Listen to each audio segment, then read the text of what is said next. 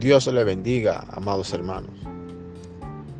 Hoy hablaremos en el devocional la importancia de examinar y guardar nuestro corazón. Proverbios 4:23 dice, sobre todas las cosas guardadas, guarda tu corazón. Muchas veces nos estamos preocupando por guardar a nuestras familias, que no está mal. Guardar nuestro bolsillo, nuestras finanzas, que tampoco está mal.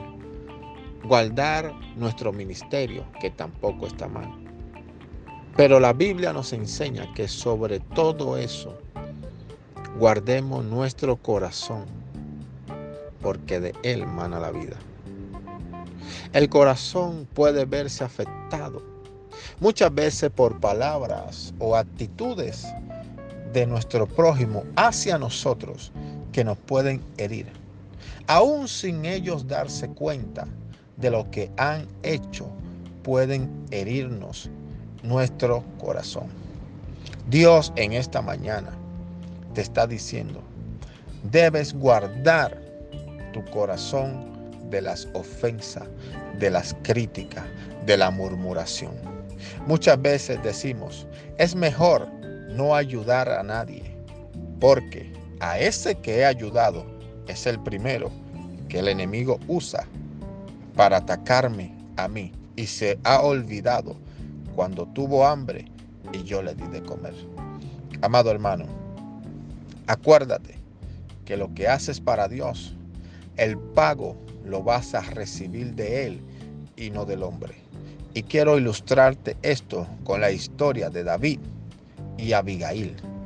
Primer libro de Samuel, capítulo 25. David había pastoreado o había ayudado a esos pastores de Nabal, Nabal, el esposo de Abigail.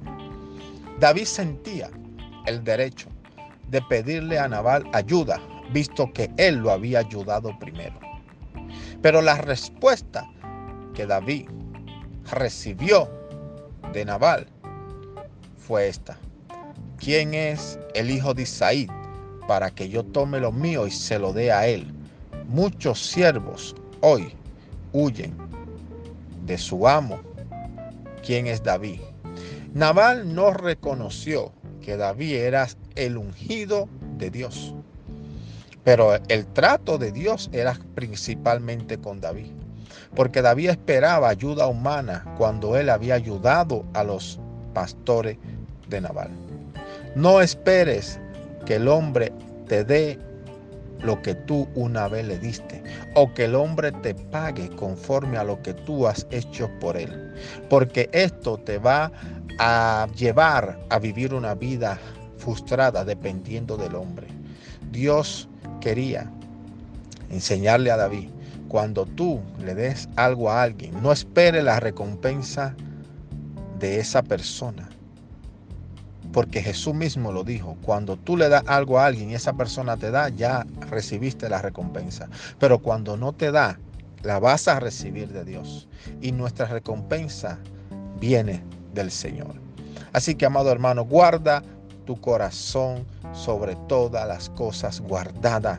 Dice la Biblia en Mateo 5, versículo 8. Bienaventurados los de limpio corazón, porque ellos verán a Dios. No dice bienaventurados los apóstoles o los profetas o los querubines. Dice, bienaventurados los de limpio corazón, porque ellos verán a Dios vamos a ver la manifestación y el poder de Dios cuando podamos tener un corazón limpio, sin ofensa, sin rencor, sin falta de perdón, sin desobediencia y tantas otras cosas que se pueden alojar en nuestro corazón. Dice en Jeremías 17, 9, engañoso es el corazón y perverso más que todas las cosas. ¿Quién lo conocerá? Por eso es que la única clave para nosotros escudriñar nuestro corazón es la palabra de Dios.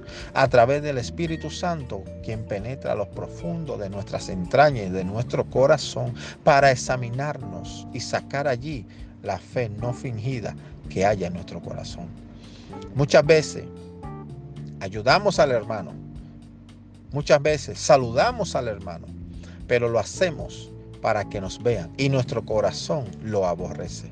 Y si nuestro corazón no está alineado con nuestras palabras y nuestras actitudes, somos falsos y desobedientes delante de Dios. Así que, amado hermano, en este día te animo, te motivo a que examines tu corazón y no permita que nada ni nadie pueda manchar tu corazón y mucho menos que alguien pueda herirte.